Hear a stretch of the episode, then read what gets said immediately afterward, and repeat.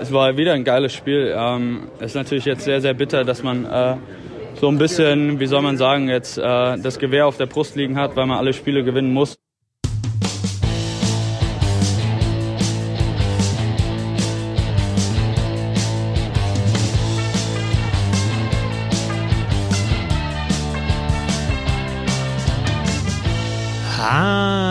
Bedere, schön, dass ihr dabei seid. Ich bin Christoph Fetzer. Bissl Hockey geht immer. Deutschland verliert auch das dritte Spiel bei der Weltmeisterschaft, zeigt aber wieder eine gute Leistung.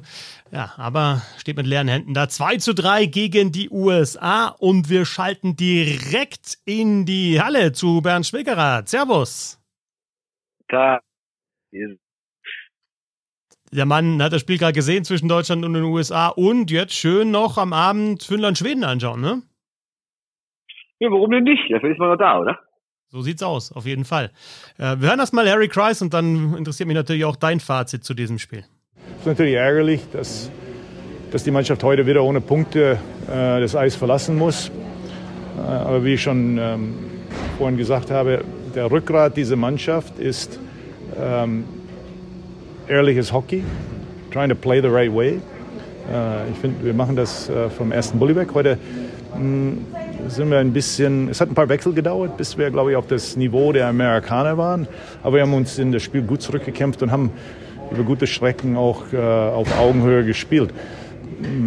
Und dieses Rückgrat, dieses Bewusstsein, dass wir äh, nur über, über, dieses kämpferische, spielerische, kämpferische äh, uns nach vorne arbeiten, das, äh, das ist, bleibt und äh, ist sehr ausgeprägt. Jetzt geht es darum, äh, Wege zu finden, einfach die Scheibe ins gegnerische Tor zu bringen. Bernd, da war schon viel drin, vor allem am Schluss. Natürlich, die Abschlüsse müssen, müssen rein, also Chancen waren ja genug da. Aber ich finde es ganz interessant, was wir schon alles gehört haben von Harry Kreis. Jetzt Rückgrat, natürlich Ärger, Frust, dann auch mal die innere Anzeigetafel nach dem Spiel gegen Finnland. Also es passt vieles, nur die Ergebnisse passen halt nicht. Ja, genauso würde ich das auch sehen. Also wir brauchen jetzt hier nicht irgendwas schön zu reden, aber wenn wir sehen, dass es drei Spiele sind, drei Spiele, die jeweils mit einem Tor verloren gehen und drei Spiele, in denen die deutsche Mannschaft wirklich nicht richtig unterlegen ist. Klar gab es immer mal Phasen, da hat der Gegner am besten Chancen gehabt. Da hat der Gegner vielleicht auch verdient ein Tor geschossen oder sowas. Aber man kann ja auf gar keinen Fall davon reden, dass die hier irgendwie abgeschlachtet wurden. Oder man kann auch erst recht nicht davon reden, dass, es irgendwelche Spiele waren, die ähnlich waren wie vielleicht vor 15 Jahren, wo du dann auch mal gegen Schweden oder gegen die Finnen auch mal ein 6-7-1 bekommen hast. So war es ja überhaupt nicht. Sondern gegen die Schweden ist es bis kurz vor Schluss spannend. Sogar steht sogar 0-0 nach dem zweiten Drittel. Gegen die Finnen steht es ebenfalls unentschieden nach dem zweiten Drittel. Gegen die Amerikaner führst du sogar nach dem zweiten Drittel. Das sogar verdient. Also ich fand heute war wirklich die beste Turnierleistung und auch wirklich ein Spiel, wo die Mannschaft einen Sieg verdient gehabt hätte. Und dann stehst du jetzt aber nach drei Spielen mit null Punkten, also du wirst nicht mal irgendwie eingeholt oder sowas, sondern es klappt einfach überhaupt nichts ergebnistechnisch. Ja, das ist halt eine bittere Sache, ne? Ja. 32 zu 26 am Ende die Schüsse. Also sind nicht immer ein ganz klares, ähm, ein ganz klarer Indikator, wie das Spiel gelaufen ist, aber 12 zu 4 nach dem ersten Drittel. Also das zeigt schon, Deutschland war da drin. Deutschland hat auch wirklich gute Chancen gehabt, ähm, hat sich auch Chancen erspielt, äh, hat auch im Powerplay besser gespielt, ein bisschen zielstrebiger, teilweise zumindest, auch wenn das Powerplay weiter ein Problem ist. Gehen wir vielleicht mal mit, mit der ersten Umstellung auch rein. Ähm, Marcel Nöbels ist in die Reihe mit ähm, ähm, Dominik Kaun und JJ Peterka gerutscht. Dafür Tiffels raus aus der Reihe, Fischbuch ganz raus aus dem Line-Up, Widerer rein, dazu natürlich auch Gawanke rein. Ähm, ja, was sagst du vor allem zu dieser Umstellung in der nominell ersten Reihe, in der die natürlich für die Tore vor allem sorgen soll? Ja, hat ja wieder nicht geklappt, sind ja wieder keine Tore gefallen. Ich fand auch Marcel Nöbel wirklich nicht gut. Ich finde generell, dass er kein gutes Turnier spielt. Ähm, ich finde aber generell, dass diese ganze erste Reihe kein gutes Turnier spielt. Also, also äh, Peterka versucht mal was. Also wird ja immer aufregen, wenn er mal so mit Tempo anläuft oder mal so auf engstem Raum zwei Leute nass macht. Das war ja auch äh, gegen Finnland so einer der wenigen Momente oder was gegen Schweden. Ich krieg schon die Spiele gar nicht mit durcheinander. Ähm, wo mal so ein O und A so durchs Publikum ging. Ansonsten finde ich die erste Reihe ein bisschen enttäuschend, wenn man sich überlegt, wie schnell die alle sind, wie technisch stark die alle sind und dass die ja auch in diesem Testspiel gegen die USA wirklich die beste Reihe waren, zwei Tore gemacht haben. Ich finde, da ist hier noch nicht viel von zu sehen, ehrlich gesagt. Ja, wobei die, die Umstellung, dass Nöbels jetzt damit reinrutscht, finde ich gar nicht so verkehrt. Ich meine, es gab ja eine Riesenmöglichkeit, Seider dann auf Nöbels, der spielt dann auch nochmal quer, Kahun schießt und dann blockt ein Feldspieler auf der Linie. Auch nochmal ein anderer super Rückhandpass von Nöbels. Also von der Idee her finde ich das gut, dass da nochmal so ein bisschen in diese Reihe, die ja schon mit äh, Kahun, Tiffels und Petake auch sehr auf Technik und Speed ausgerichtet war, da nochmal so ein spielerisches Moment mit reinkommt. Logisch, kann noch mehr kommen, aber die Idee dieser Umstellung finde ich gut. Nee, absolut. Also man muss ja, ich finde, man muss da auch was versuchen, weil halt, obwohl Deutschland ja gegen Finnland dann angefangen hat, Tore zu schießen, war das ja insgesamt trotzdem zu wenig. Deswegen, klar, ich finde, man kann immer was versuchen. Gerade am Anfang des Turniers ne, muss man auch gucken, vielleicht passen die doch besser zusammen oder die doch besser. Also grundsätzlich das, was getauscht wurde, fand ich nicht verkehrt. Ich fand auch total berechtigt, dass Daniel Fischbuch mal rausgegangen ist, äh, weil der hat auch bisher kein gutes Turnier gespielt, wobei ich da auch sagen muss, der wurde mir meiner Meinung nach im Powerplay auch völlig falsch eingesetzt, weil der, äh, jetzt kommt ja der Lieblingswort Bumper, ich finde, da passt der überhaupt nicht hin. Fischbuch ist für mich einer, der entweder an die blaue Linie gehört oder in den linken Bullykreis. Und ich fand es komplett falsch, ihn da in die Mitte zu stellen. Das habe ich auch überhaupt nicht verstanden, die Idee. Ähm, und deshalb mache ich ihm da auch nicht so den riesen Vorwurf, dass er da jetzt in Überzahl nicht so gut war, weil das einfach nicht seine Position ist. Aber auch bei 5 gegen 5 war mir das ein bisschen zu mau, ehrlich gesagt. Also finde, Fischbuch ist ein überragender Spieler, wenn er einen starken Center hat, der ihn einsetzt, mit dem er Doppelplätze spielen kann, weil der ja auch Tempo hat und sowas. Ähm, ja, hatte jetzt auch nicht unbedingt das Riesenglück bisher, äh, weil auch so ein Maxi Kastner neben dem jetzt auch nicht unbedingt, naja, der ist natürlich super, was so angeht, so, der kann zerstören, der kann in Unterzahl gute Sachen machen, aber das ist für mich jetzt auch nicht unbedingt ein Spielmacher, ne? Also deswegen war vielleicht auch nicht ganz so einfach für ein Fischbuch hört sich jetzt alles sehr, sehr negativ an. Wir wollen aber festhalten, es sind drei knappe Niederlagen gegen drei äh, wirklich sehr, sehr gute Gegner. Und das ist jetzt, wie du schon gesagt hast, ist, man ist nie abgeschossen worden und man könnte jetzt sagen, mindestens mal in zwei Spielen, also zwei und drei, hätte man auf jeden Fall dieses Spiel auch gewinnen können und wäre ein verdienter Sieger gewesen. Also es waren in allen drei Spielen eigentlich dann die Möglichkeiten da, die Spiele auch zu gewinnen. Bleiben wir noch mal kurz beim Powerplay. Bumper-Position finde ich einfach grundsätzlich interessant, weil die immer wichtiger wird, auch in Überzahl.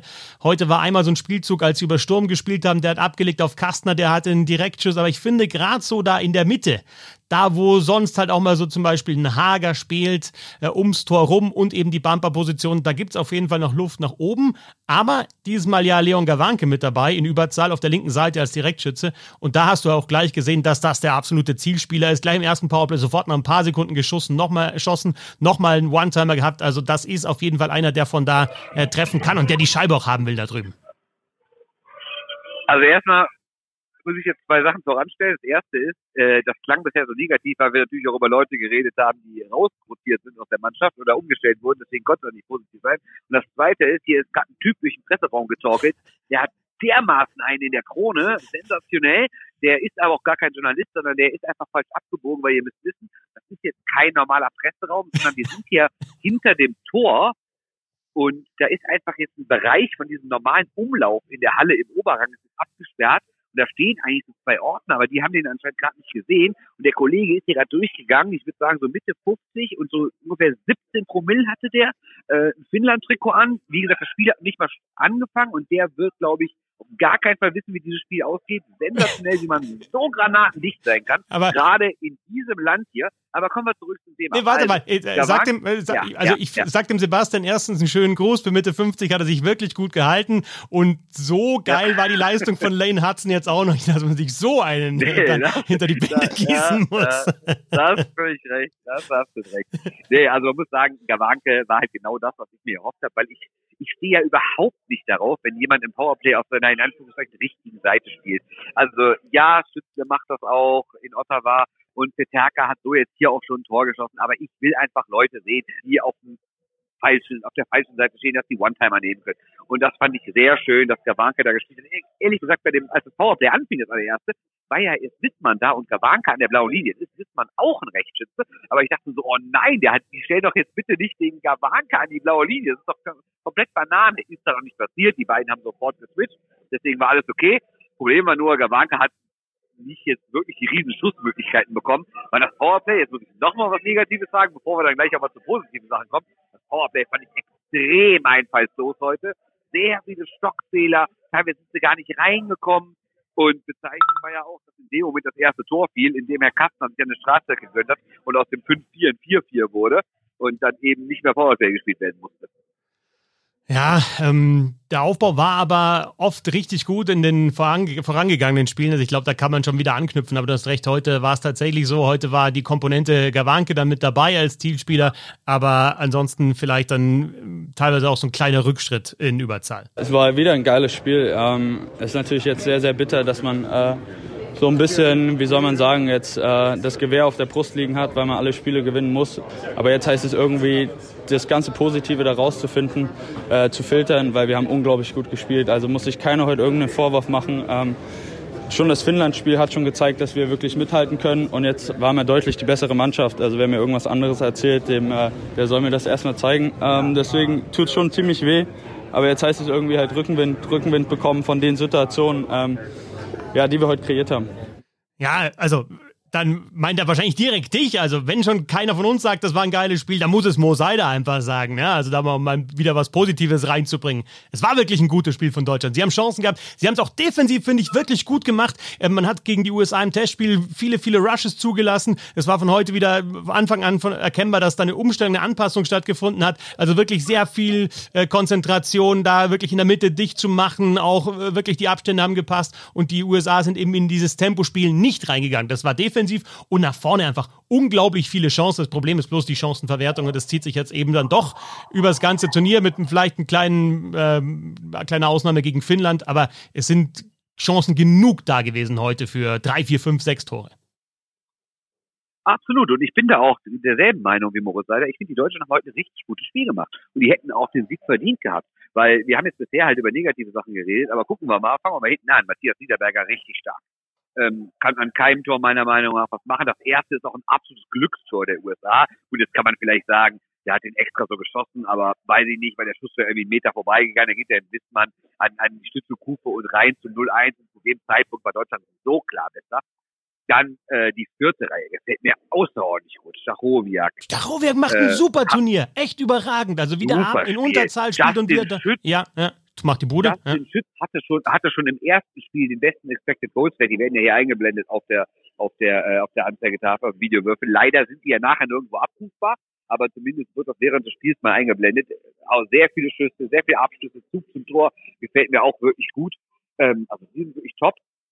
Und äh, Abwehr brauchen wir gar nicht drüber reden. Ne? Also ja, jetzt hat die Mannschaft auch mal acht Tore kassiert, aber ich finde gegen die drei Mannschaften acht Tore in drei Spielen kassieren auch nicht so richtig dramatisch, ehrlich gesagt. Seider, überragende Präsenz, wie stark der ist, der macht kaum Fehler der macht sich nicht so Baseball-Aktionen und fängt einfach mal einen Puck aus der Luft, der eigentlich vier Meter zu hoch ist. Seit ähm, er, sage ich dann nur, seit er zum zweiten Mal. Also, seit total, er, nein, genau, du hast es in der genau, Kameraeinstellung, glaube ich, nicht gesehen, aber die hatten so eine Hintertor-Kameraeinstellung, wo der in der Luft stand. Klar, das haben sie dann slumiert und im richtigen Moment auch nochmal angehalten. Aber wie er die, sich da streckt, und es war nicht das erste Mal, da hat er äh, einmal auch schon ein Empty Net Goal so verhindert, indem er da die Scheibe abgefangen hat. Also, und auch, da siehst du einfach auch, klar ist der groß und der hat Kraft in den Oberschenkeln, aber wie der auch, was der auch für, für eine Balance einfach auf den Schlittschuhen hat. Du springst nicht einfach so weit nach oben, wenn du nicht einfach auch die Technik äh, unter den Kufen hast oder auf den Kufen hast. Ja, und die haben auch irgendwie Schiss vor dem. Also du merkst das, ne? Also selbst erfahrene NHL-Spieler, jetzt sind natürlich nicht so richtig viele bei den USA dabei, aber einige ja schon. Und ja, der rumpelt die einfach nieder, der gewinnt Zweikämpfe, der spielt, wo ich ja total drauf stehe, egal welcher Sportart, harte Pässe. Und der, der hat so richtig Speed in seinen Pässen sensationell. Also wirklich gut. Und ich muss auch sagen, du weißt, ich bin sonst auch mal kritisch Moritz Müller gegenüber. Ich finde Moritz Müller spielt ein richtig gutes Turnier. Und das sage ich jetzt nicht, äh, weil er heute ein Tor vorbereitet hat, wobei er das auch klug gemacht hat. Das ist ja genau das, was Harold Price von Forza gefordert hatte. Der hat ja gefordert, schieß auf Nachschüsse. Wir müssen es irgendwie schaffen, dass wir den Torwart als Passspieler benutzen. Und genau das hat Moritz Müller getan. Einfach da vorne äh, als Passspieler benutzt, dann kommt der Ramis hinterher, macht das Tor. Das Tor gehört zur Hälfte Müller. Richtig, richtig stark. Und vor allen Dingen, was ich, ich stehe auf Leute, die sich nicht selbst überschätzen, sondern die das machen, was sie können. Und das macht Moritz Müller aktuell. Ich finde, das spielt wirklich stark, muss man sagen. Na, an der Seite also, von. Es gibt durchaus, An der Seite von Seider, natürlich. Da nee, aber, aber da musst du auch, also du musst auch dann verstehen. Aber du musst auch mithalten. Genau. genau. Ja, du musst auch verstehen, wie du an, an der Seite von Seider spielst. Auf jeden Fall, absolut. Und ja, äh, ja diese, diese, also auch im, diese Thema Nachschüsse, dann hat Moritz Müller ja auch ähm, am Sonntag, am Off-Day auch darüber gesprochen, wie die gegen die USA spielst, dass sie dich, äh, der hat sie dann auch so genutzt, äh, benutzt, äh, dass sie dich rausflaschen von hinter dem Tor, also dass du gar nicht so die Möglichkeit hast, in diesen genau. Set-Breakout zu kommen, sondern halt einfach ähm, ja anders spielen spielen musst. Und das finde ich, haben sie gut gemacht, auch von der Verteidigung raus. Also wirklich sehr, sehr viel Positives dabei. Du hast über ähm, Moritz Seider auf dem Eis gesprochen. Ich finde auch bemerk, äh, also, äh, bemerkenswert, was er für ein Leader auch schon äh, abseits des Eises ist. Und das hört man eigentlich in allen Aussagen. Wenn der Schuss vom Kuna reingeht, äh, dann, dann schauen wir auf ein anderes Spiel. Und das sind dann solche Momente, die, äh, die sind prägend, glaube ich, für jemanden. Ähm, ich glaube, den verfehlt er nicht nochmal. Und ähm, ja, ich glaube, das Turnier ist noch sehr, sehr lang, deswegen mache ich mir jetzt keine Gedanken. Da ging es um die Chance für Dominik Kaun, gespielt über Seider, quer Nöbels. Da dachte ich auch schon, ah, jetzt wollen sie wieder reintragen. Aber der Pass von Nöbels war schon richtig. Kaun hat eine, eine richtig gute Chance dann einfach auch gehabt. Und was du bei Seider dann wiederum hörst, eigentlich in allen Aussagen, immer hinten raus positiv. Immer sagen, das Turnier ist noch lang, wir machen gute Schritte, es geht. Also er ist einfach auch wirklich der Leader, einer der Leader in der Kabine. Absolut. Also der ist für mich auch verbal der Chef, das ist genau das. Ähm, ich finde es teilweise schon ein bisschen zu positiv. Das wirkt schon so ein bisschen nach Beeinflussung, ein bisschen wegmäßig, ehrlich gesagt. Aber er, ich meine, das er nicht vergessen, ne? Also die, die, die, die sowas noch nie gesehen haben, die Spieler kommen vom Eis und dann gibt es einen langen Gang. Und am Anfang stehen die sogenannten Rights Holder, also natürlich die, die Fernseh-TV-Anstalten, die hier die Rechte haben zur Übertragung. Dahinter stehen dann TV-Stationen, die keine Rechte für, Live-Berichte haben, die aber auch hier sind. Und aus Deutschland jetzt mal beispielsweise das ZDF, das ist auch mit dem Kamerateam hier. Und dann geht's weiter, dann steht da die internationale Presse und wir als deutsche Journalisten stehen ein bisschen weiter hinten. Das heißt, wenn Moritz Seider bei uns angekommen ist, hat er wahrscheinlich schon vier oder fünf Interviews gegeben. Und das zum dritten Mal innerhalb von vier Tagen und er zum dritten Mal verloren. Und trotzdem kommt dieser Typ mit 22 Jahren jedes Mal zu uns, ist höflich, guckt einem in die Augen, wenn er mit einem spricht, spricht gerade Sätze, macht kein Ö, Ö, Ö. Er ist einfach ein absoluter Profi und er weiß genau, was er sagt. Wie gesagt, mir ist das ein Tick weit zu positiv, weil ist ja nicht so, als hätten die bisher hier alles gewonnen. Aber ich finde das absolut beeindruckend, wie man in dem Alter schon so weit sein kann, dass man halt auch abgesehen vom rein Sportlichen darüber hinaus denkt und überlegt, weil der weiß natürlich auch, klar, nicht jeder Spieler wird jeden Text lesen und alles, aber der weiß natürlich auch, wenn er irgendwas sagt, wird das über Umwege auch bei seinen Kollegen ankommen. Und er sagt halt echt gute Sachen. Ne? Billie Jean King hat gesagt, Druck ist ein Privileg. Das sind nicht meine Worte, aber die Mannschaft ist äh, so stabil und so gefestigt ineinander, ähm, dass wir nicht von Druck reden, sondern einfach von einem Challenge, der nicht kleiner wird. Aber wie gesagt, ein so ein Turnier ist nicht ein Wunschkonzert. Die äh, Reihenfolge der Gegner ist auch kein Wunschkonzert. Also insofern äh, freuen wir uns jetzt schon auf Dänemark. Auch das nächste Zitat und äh, ja, der nächste große Satz, den man sich irgendwo hinschreiben kann. Druck ist ein Privileg von Harry Price. Aber es ist ja tatsächlich jetzt so. Da ist ein Tor gefallen, oder?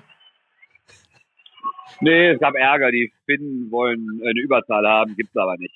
Hast du noch ein paar Minuten? Du willst ja das Spiel anschauen. Drei, vier Minuten noch. Ist okay? Ich guck oder? das Spiel. Ah, okay. Ich guck das Spiel, ja, ja. Du siehst es von da. Okay, gut, alles klar. Ich dachte, ja, du, ja, okay. okay, du stehst so, dass du es nicht sehen kannst. Okay, passt wunderbar. Ähm, War ja. ich, aber jetzt bin ich, aber, aber, jetzt bin ich so weit gelatscht, dass ich sehen kann. Okay. Äh, Druck ist ein Privileg, sagt äh, Harry Kreisen. Den hat natürlich die deutsche Mannschaft jetzt mit null Punkten aus den ersten drei Spielen. Klar, es sind die stärksten Gegner gewesen, die sind jetzt weg, aber dennoch ist man halt in der Tabelle eher in der Jägerrolle und muss halt jetzt auch. Also das ist völlig klar. Es ist jetzt nicht so, dass man jetzt sagt, na gut, schauen wir mal, sondern du hast jetzt Dänemark am Donnerstag, du hast Österreich dann back-to-back -back am äh, Freitag und dann noch am Sonntag und am Dienstag äh, Ungarn und Frankreich, wenn ich jetzt die Daten richtig zugeordnet habe. Auf jeden Fall in der Reihenfolge Dänemark, Österreich, Ungarn, Frankreich.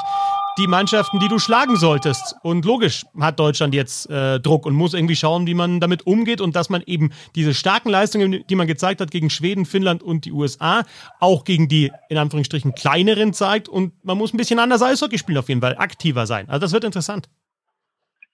Ja, wobei ich finde nicht, dass sie sich bisher versteckt haben, sondern die haben ja auch, also ne, erinnern wir uns, als Harry Price damals als Bundestrainer gerüchtet wurde und dann äh, vorgestellt wurde, gab es ja viele, oh, so defensiv, so destruktiv, wenn wir das vergleichen mit dem tollen Offensiv-Eishockey und dem Pokal und Pokal und spielerische Lösung, Toni Söderholm, bla bla bla. Ich finde, auch unter Kreis spielt die Mannschaft wirklich nach vorne. Das klappt vielleicht nicht immer, aber das liegt ja dann auch an den Gegnern.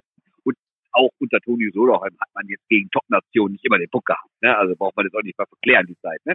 Deshalb alles okay. Und man konnte sich ja auch grundsätzlich darauf einstellen, nach drei Spieltagen nicht sonderlich viele Punkte zu haben. Dass es null sind, ist bitter, aber auch das war ja im Bereich des Möglichen. Das ist jetzt auch keine Sensation.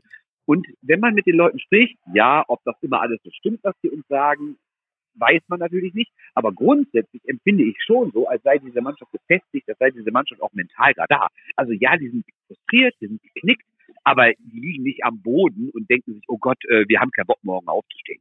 Sondern die sind recht entspannt, die wissen auch, wenn sie genauso, wie wir heute gespielt haben, in die nächsten Spielen spielen, dann gewinnen wir auch. Das Problem ist natürlich, du kannst dir jetzt keinen einzigen Aussetzer mehr leisten, weil du kannst ja theoretisch auch gegen Dänemark die klar bessere Mannschaft sein, mit irgendwie 42 zu 18 Schüssen, aber das Spiel 3-1 verlieren, ne? weil der gegnerische Torwart einfach alles hält und du irgendwie zwei dumme Powerplay-Dinger und nachher eins ins Leere kassierst. Ist ja alles möglich in dieser Sport, das brauche ich euch nicht erklären.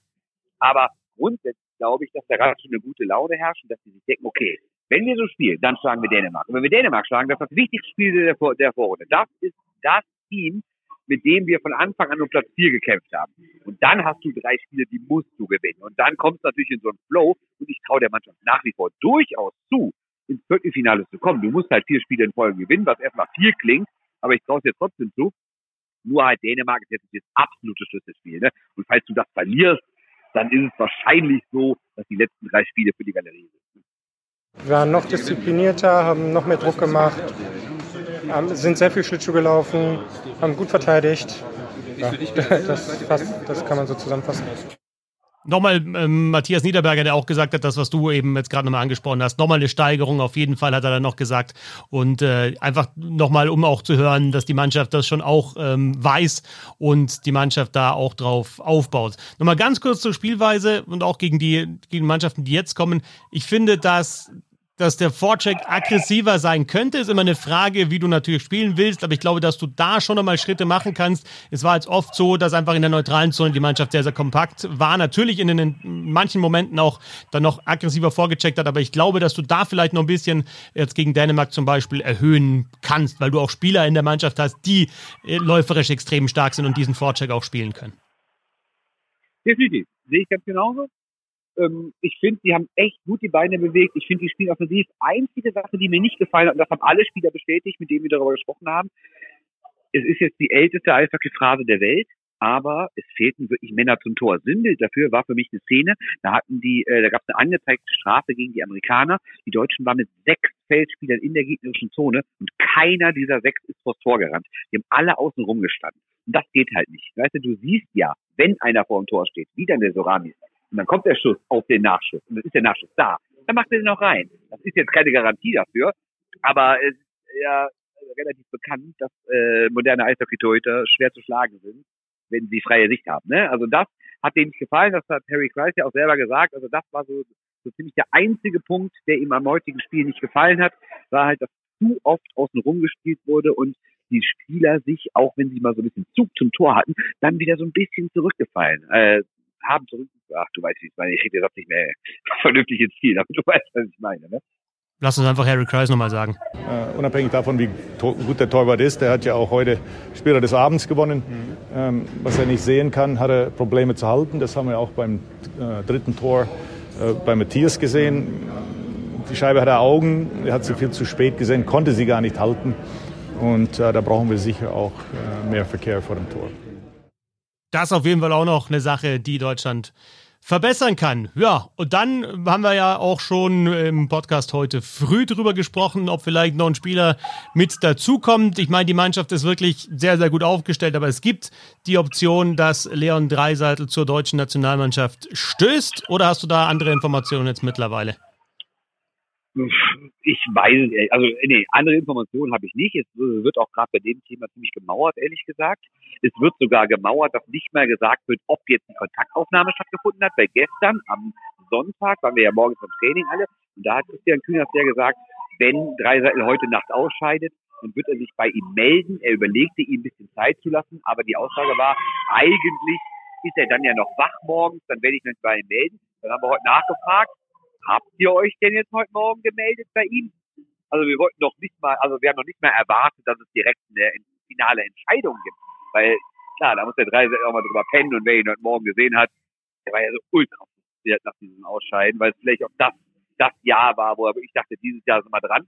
Ähm, aber auch da gab es jetzt keine Antwort vom DEB, ob sie sich jetzt schon mit ihm auseinandergesetzt haben, ob sie mit ihm schon getextet haben. Moritz Müller hat uns dann gesagt, ja, wird vielleicht mal eine WhatsApp schreiben, aber auch nicht sofort.